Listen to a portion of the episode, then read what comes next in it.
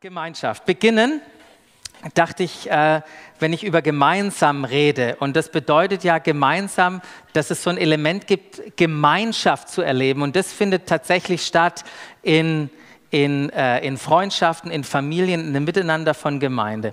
Und ich habe überlegt, was ist denn das eigentlich das Gegenteil von gemeinsam. Und als ich über dieses Wort gemeinsam nachgedacht habe, dann dachte ich, naja, wenn man das, den ersten Teil wegnimmt, dann hat man das Gegenteil, oder?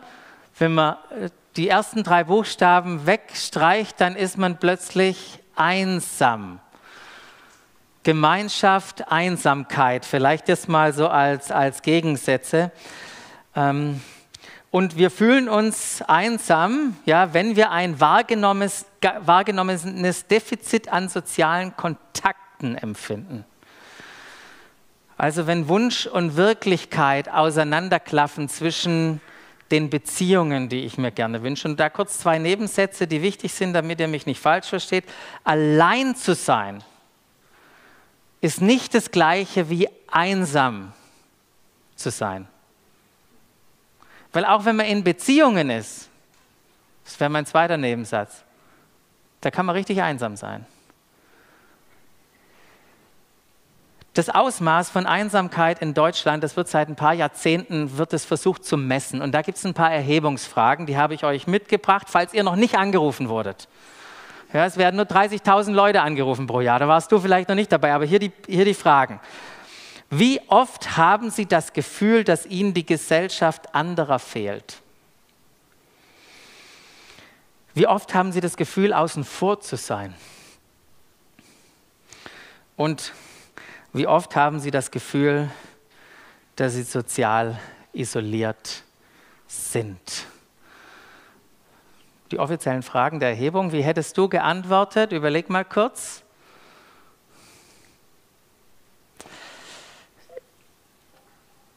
Das Gefühl von Einsamkeit,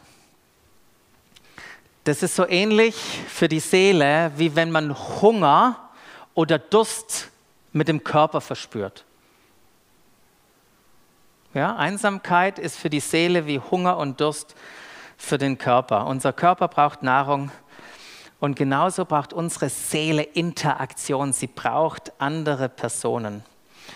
Und äh, ich vermute das nur mal. Ich vermute mal, dass jeder so ein bisschen wenigstens schon mal Einsamkeit irgendwie gefühlt hat. Vielleicht ein bisschen. Extreme Einsamkeit, und ich hoffe, das hat noch keiner gefühlt, weil das fühlt sich an wie die Hölle.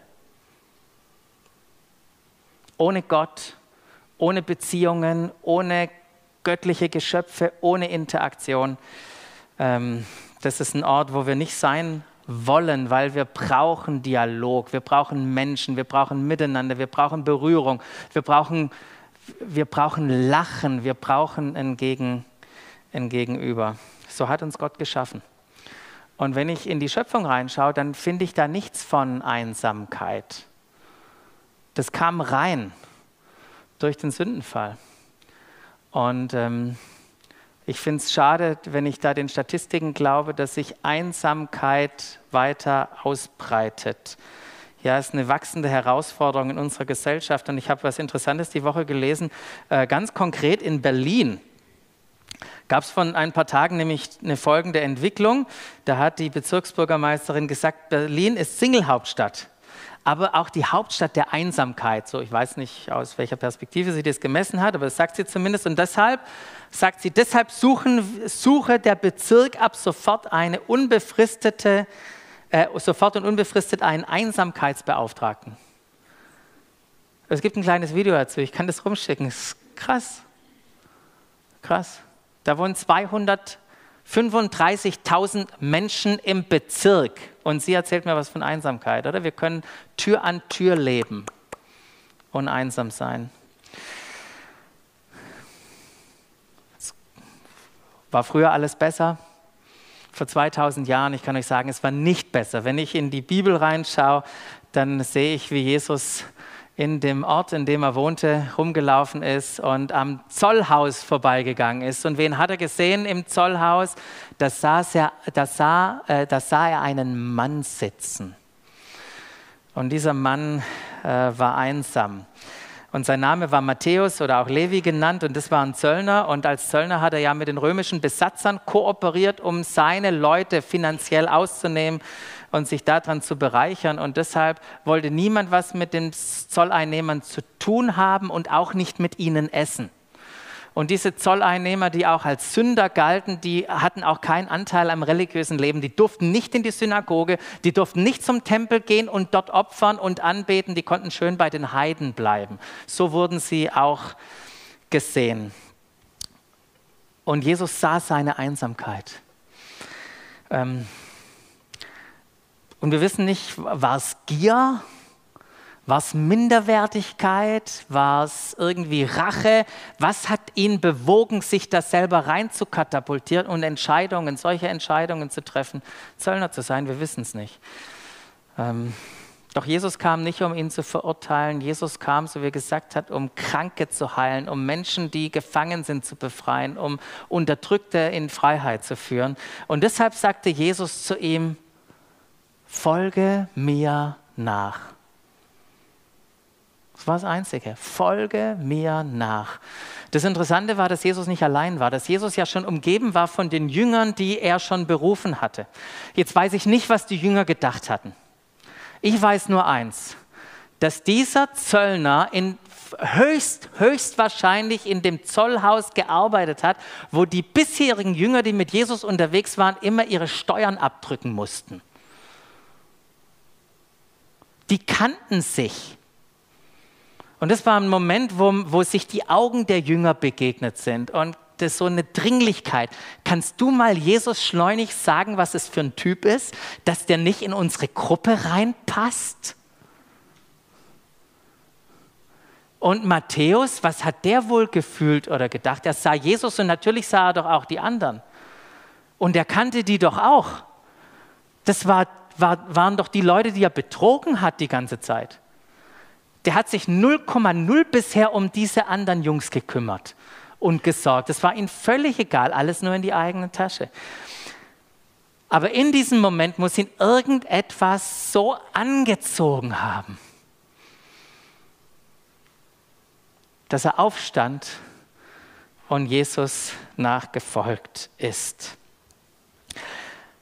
Und jetzt finde ich es auch nochmal interessant, in was Jesus ihn eigentlich eingeladen hat. Und das ist so selbstverständlich, dass wir es gar nicht mehr wahrnehmen manchmal. Er hat ihn nicht eingeladen, am nächsten Montag um 8 Uhr ins Klassenzimmer zu kommen, weil da wird Jesus das Buch aufschlagen und ihn einfach nur erklären, so die Theorie von Nachfolge. Er hat ihn auch nicht in so einem Online zu einem Online-Fernstudium eingeladen, wo man bequem noch irgendwie äh, wisst ihr, man sitzt irgendwie auf der Couch daheim in, äh, in Schlafanzug und macht jetzt am Studium völlig isoliert irgendwie teil. Nee, Jesus hat ihn eingeladen in eine Lebensgemeinschaft. Und nicht in Form einer Lebensgemeinschaft, dass sie jetzt ständig miteinander abgehangen sind. Natürlich waren die zusammen unterwegs. Es gab auch Zeiten, wo die manchmal Pause voneinander hatten. Aber sie, sie waren unterwegs und haben Hochzeiten erlebt. Sie sind immer wieder nach Jerusalem gereist oder in die Gegend drumher. Sie beteten zusammen, sie lobten Gott gemeinsam. Sie sorgten für sich, sie sorgten für das Essen von anderen Menschen. Sie sprachen ausgiebig miteinander, nachdem Jesus sie gelehrt hatte. Das lesen wir auch, wenn wir hier in die Bibel reingucken. Ähm, sie waren bei den Auseinandersetzungen mit den äh, Pharisäern und Schriftgelehrten dabei. Sie erlebten an der Seite von Jesus Wunder über Wunder und machten lebensverändernde Begegnungen. Lachen, feiern, weinen, Abenteuer erleben. Sie wurden beschimpft und verjagt, dienten, staunten, beteten, lobten, freuten sich und so weiter. Und wenn ich das nur allein so kurz reflektiere, wow, das ist ein cooles Miteinander, damit Jesus unterwegs zu sein, das war bestimmt eine, eine richtig wunderbare Erfahrung. Und das Schöne ist, wenn ich, wenn ich, so wie ich Jesus kennengelernt habe und so wie du ihn kennengelernt hast, er lädt nicht nur ein Paar ein, sondern er möchte wirklich, dass jeder Mensch Teil von dieser Gemeinschaft mit ihm ist. Das ist eine Gemeinschaft, die wirklich allen offen steht. Äh, kurz nochmal zum äh, Gottesdienst letzte Woche in der Liederhalle, äh, weil es mir gerade einfällt. Äh, als der Gottesdienst fertig war, haben wir noch mit dem Hausmeister dort gesprochen und dem technisch Verantwortlichen. Und da hat er gesagt, mit euch macht es richtig Spaß, weil alle Bock haben. Das war das Erste. Aber das Zweite, und darauf will ich hinaus, war, es ist so interessant zu erleben, wer alles kommt, weil wenn irgendwie Theater oder irgendwas anderes ist, dann weiß, okay, das sind jetzt alles die Anwälte oder das sind alles die Leute, aber bei euch, was da zusammenkommt, das ist jung und alt und äh, irgendwie ganz leger und ordentlich gekleidet. und, und er hat was wahrgenommen. Weil es eine Gemeinschaft ist für viele, für alle. Alle sind herzlich willkommen. Und warum ist es Jesus so wichtig, dass wir Gemeinschaft erleben? Ähm, ich möchte euch noch ganz kurz zwei Punkte mitgeben. Warum ist es wichtig, äh, dass wir Gemeinschaft er erleben? Der erste ist, Jesus weiß, ohne Gemeinschaft bleibt unser Glaube weitestgehend Theorie. Und ich weiß, es ist eine steile Aussage, äh, die ich mir erlaube heute Morgen. Aber ich glaube wirklich, ohne Gemeinschaft, ohne Miteinander ist unser Glaube, bleibt er weitestgehend Theorie. Weil Nachfolge, und das gibt es manchmal so Tendenzen, wenn wir über unser Leben mit Jesus nachdenken, dann meinen wir, ja, das geht um dann, wenn ich mit ihm zusammen persönlich Bibel lese und bete und hinhöre und die Zeit mit ihm verbringe. Und ja, das ist richtig wichtig, aber da gibt es noch eine Komponente, Glauben mit anderen zu leben, damit es wirklich praktisch ist. Wisst ihr, wenn ich hier ins Neue Testament reinschaue, die ganzen Briefe, außer Timotheus, der ging an, an seinen Spezi äh, von Paulus, aber ansonsten waren das wirklich, ging das an Gruppen, an Gemeinschaften. Und manchmal habe ich so einen Eindruck, wenn ich so die christliche Literatur angucke, ähm, dass das mehr so, so ich-bezogen ist, aber das nur als Randbemerkung. Ähm, Glaube ist nicht etwas, was man allein leben kann. Nachfolge und Glauben findet in Gemeinschaft statt. Gastfreundschaftlich sein, dienen, ermutigen, lehren, Brot brechen, beten, vergeben, höher achten. Wisst ihr, da spielen andere Menschen nicht nur einfach so kleine Nebenrollen, sondern da spielen sie die Hauptrollen. Darum geht es. Gemeinschaft, und das finde ich so schön, das befreit von der schlimmsten Sucht, die wir haben können. Und es ist die Selbstsucht. Gemeinschaft befreit. Und ähm, nur in der Gemeinschaft wird einander lieben, und darüber haben wir ja auch lange jetzt gesprochen, wird äh, einander lieben konkret und praktisch. Denn das geht ja nicht auf Distanz. Einander lieben findet in der Nähe statt. Und das ist auch so befreiend, weil wenn man einander liebt, dann denkt man plötzlich an den anderen und nicht mehr so stark an sich selbst und auch nicht mehr an seine Probleme so selber nur, sondern man denkt an andere Menschen. Das zum einen. Der zweite Punkt, ohne Gemeinschaft können wir nicht wachsen. Nicht in der Beziehung zu Gott, nicht in unserer Reife, nicht in unseren Gaben und auch nicht in unserer Gemeinschaftsfähigkeit. Habt ihr schon mal von der Fähigkeit gehört, der Gemeinschaftsfähigkeit? Ja, da, die lernt man, indem man zusammen ist mit anderen. Und ich weiß, wenn wir auch über Gemeinschaften reden und auch über uns vielleicht heute Morgen kurz drüber nachdenken, dann ist es nicht hier ein Ort von perfekter Gemeinschaft. Aber vielleicht ist es sogar gut. Vielleicht ist es gut, dass wir ab und zu enttäuscht werden. Vielleicht ist es gut, dass in dem, in dem Leben mit echten Menschen, wir sind ja echte Menschen hier, und was machen echte Menschen, die irritieren manchmal? Die sind manchmal anders. Und, manchmal, und ich glaube, wir brauchen das, um zu wachsen, um zu reifen und dürfen das zulassen. Ähm, andere Menschen, die ihn irritieren, ich möchte euch nur daran erinnern, wie Jesus seine Jünger ausgewählt hat. Habt ihr vielleicht schon ein paar Mal gehört, äh, als ich, dass ich das gesagt habe? Es ist ja kostbar, diese Zusammenstellung von einem Petrus und von einem Johannes. Ganz kurz nur. Der Johannes, das stimmt ja wahrscheinlich nicht, aber der wird ja immer so als der sanfte Liebe, liegt bei Jesus an der Brust Typ. Der war, der war, so, der war so nett zu allen, der, der, man könnte meinen, der ist als Christ geboren worden.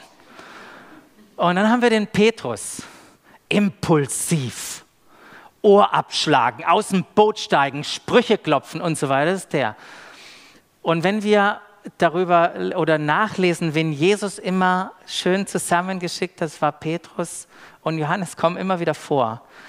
Und es ist doch so interessant, wie Gott Unterschiede zusammenbringt in sich selber und die sich miteinander oder die sich bereichern.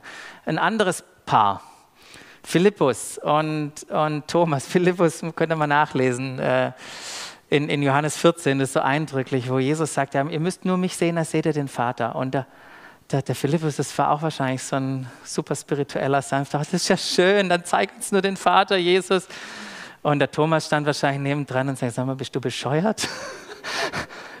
Fakten, mein Freund. Es war ein guter Deutscher, der Thomas. Und der, ja, Auferstehung, das kann mir jeder erzählen. Und wer ist zusammen, diese beiden? Oder wenn wir dann bei unserem Matthäus bleiben, den, dem Zolleinnehmer, mit wem ist der zusammen? Mit Simon dem Zeloten. Was waren die Zeloten? Vielleicht habt ihr ja mal ein bisschen hier The Chosen geguckt. Das sind die mit den Schwertern, die die Römer abschlachten wollen und vertreiben wollen und äh, nicht so gut auf die Zöllner zu sprechen sind. Und, und Jesus nimmt die zusammen. Er bringt Unterschiede zusammen und wir dürfen voneinander lernen, uns gegenseitig in unserem Leben bereichern. Das Spannende ist ja, und wenn wir, wenn wir das nächste Paar hätten, machen wir weiter. Wenn du in der Bibel stehen würdest als Jünger, du und wir zwei? Oder mal gucken, nee, ich mache jetzt keine Matchings heute. ja, du und gemeinsam unterwegs sein. Ich bin ja schon jetzt ein paar Tage so in der Gemeinde unterwegs. Und ich kann tatsächlich, ich merke das, wenn andere Menschen oder wenn andere mit anderen Menschen unterwegs sind. Ich kann euch sagen, man merkt es an der Gemeinschaftsfähigkeit, ähm, an dem, dass, dass Reibung stattgefunden hat und, und Veränderung, weil das nicht auf Distanz geht, sondern da braucht es Nähe. Genau, und wir sind eingeladen, äh, Jesus zu entdecken, unser Leben oder Christus im anderen zu entdecken, unser Leben gegenseitig zu bereichern. Ich habe angefangen bei Jesus, der Matthäus im Zollhaus gesehen hat. Und es hat ihn geschmerzt, dass er allein war, dass er einsam war. Deshalb hat er ihn eingeladen. Was Jesus nicht für Matthäus machen konnte, war ihm die eigenverantwortliche Entscheidung abnehmen, Ja zu sagen. Das konnte nur Matthäus. Ich finde es so cool, dass er Ja gesagt hat, weil ich, weil ich das Ergebnis sehe. Wir sehen ja, wissen ja nicht ganz so viel vom, von diesem Jünger Matthäus, aber ich finde, er hat uns äh, einen richtig coolen Bericht hinterlassen, oder? Über Jesus und all das, was er erlebt hat. Wir merken, wie er Teil von dieser Gemeinschaft geworden ist, wie er reif geworden ist auf seinem Weg, wie Glaube praktisch und konkret wurde. Soweit zu Matthäus. Die Frage ist, wie ist es mit dir? Weil ich kann dir sagen, Jesus möchte auch nicht, dass du einsam bist. Auch nicht ein bisschen. Sondern Jesus wünscht sich, dass du in Gemeinschaft aufblühst, reifst, Freunde erlebst. Und da kann man ja auch mal fragen, wenn das sein Herzenswunsch ist, oder? So habe ich das heute jetzt auch gehört, Psalm 37, habe deine Lust am Herrn. Und sein Wunsch wird dann mein Wunsch. Das ist ja das Großartige. Sein Wunsch wird mein Wunsch. Ich habe einen Wunsch nach Gemeinschaft. Und vielleicht darf ich dich mal kurz zu fragen, wo stehst du denn da in Bezug auf Gemeinschaft, auf Miteinander? Und äh, genau, als ich dich vorher zur Pizza eingeladen habe, ist das sagst du, wow, endlich reden, essen, Leute kennenlernen, mit guten Freunden wieder beisammen sein? Oder denkst du, uiuiui, da habe ich mich jetzt nicht ein, drauf eingestellt. Ich bin froh, dass ich noch einen Termin nachher habe und rauskomme weiß nicht, wie es dir, wie, es dir geht. Ich weiß nur eins. Jesus möchte durch uns der Einsamkeit in dieser Welt keinen Raum geben. Das weiß ich. Jesus möchte der Einsamkeit in dieser Welt keinen Raum geben und deshalb hat er uns beauftragt, dagegen was zu tun. Und das führt uns zu einer Frage, die wir jetzt lange diskutieren könnten und reden könnten. Wie bauen wir eine Gemeinschaft? Wie können Menschen, die die Beziehung brauchen, andocken? Ähm, und ich möchte da gar nichts mehr dazu sagen. Ich möchte euch nur noch ein Bibelwort, ähm, ein Bibelwort geben. Das steht in Römer 12, 9 bis 10. Ähm, ein, ein, ein, toller Abschnitt, den es lohnt äh, nachzulesen. Und ich möchte es einfach für sich selber sprechen lassen und nehmt es mal auf. Da heißt es, die Liebe soll echt sein, nicht geheuchelt. Verabscheut das Böse. Haltet euch unbeirrbar an das Gute. Lasst im Umgang miteinander Herzlichkeit und geschwisterliche Liebe zum Ausdruck kommen. Wow. Übertrefft. Das Gute nachher, wenn es zur Pizza geht. Übertrefft euch gegenseitig darin, einander Achtung zu erweisen. Oh, ich sehe das schon, wie ihr nachher die Pizza euch gegenseitig bringt und ach, den Rest vom Nachtisch möchtest du den. okay, aber es ist nicht nur auf Pizza- und Nachtischebene. Ich wollte gar nicht die, den Gewicht von diesem Vers auch rausnehmen. Jetzt. Übertrefft euch gegenseitig darin, einander Achtung zu erweisen. Heute möchten wir Gemeinschaft leben. Und äh, wir möchten das mit, mit dem Abendmahl tun. Das ist das ist eine wunderbare Erinnerung, dass unsere Gemeinschaft sich ja nicht drum kreist, weil wir irgendwie uns gern haben, sondern die, unsere Gemeinschaft basiert auf dem Fundament, dass Christus uns zusammengebracht hat, dass wir ihm folgen, dass wir Teil von seinem Team sind. Und das wollen wir gemeinsam feiern. Und ich äh, lese das vor, diese Einsetzungsworte aus dem ersten Korintherbrief, die als ich das gelesen habe, fand ich das auch so, äh, so interessant, weil es gerade ja nicht läuft in Gemeinschaft. Und äh, Paulus, der sagt, ey, ich kann euch jetzt echt nicht loben. Jetzt ist eher, dass ich euch mal was sage. Und dann äh, nimmt er nochmal die Leute mit rein ins Abendmahl und sagte, in der Nacht, in der er verraten wurde, nahm Jesus, der Herr, das Brot, dankte dafür brach es in Stücke und sagte, das ist mein Leib, der für euch geopfert wird. Wenn ihr künftig dieses Mal feiert und vom Brot esst, dann ruft euch in Erinnerung, was ich für euch getan habe. Nachdem sie gegessen hatten, nahm er den Becher, dankte Gott auch dafür und sagte, dieser Becher ist der neue Bund, besiegelt mit meinem Blut. Wenn ihr künftig aus diesem Becher trinkt, dann ruft euch jedes Mal in Erinnerung, was ich für euch getan habe.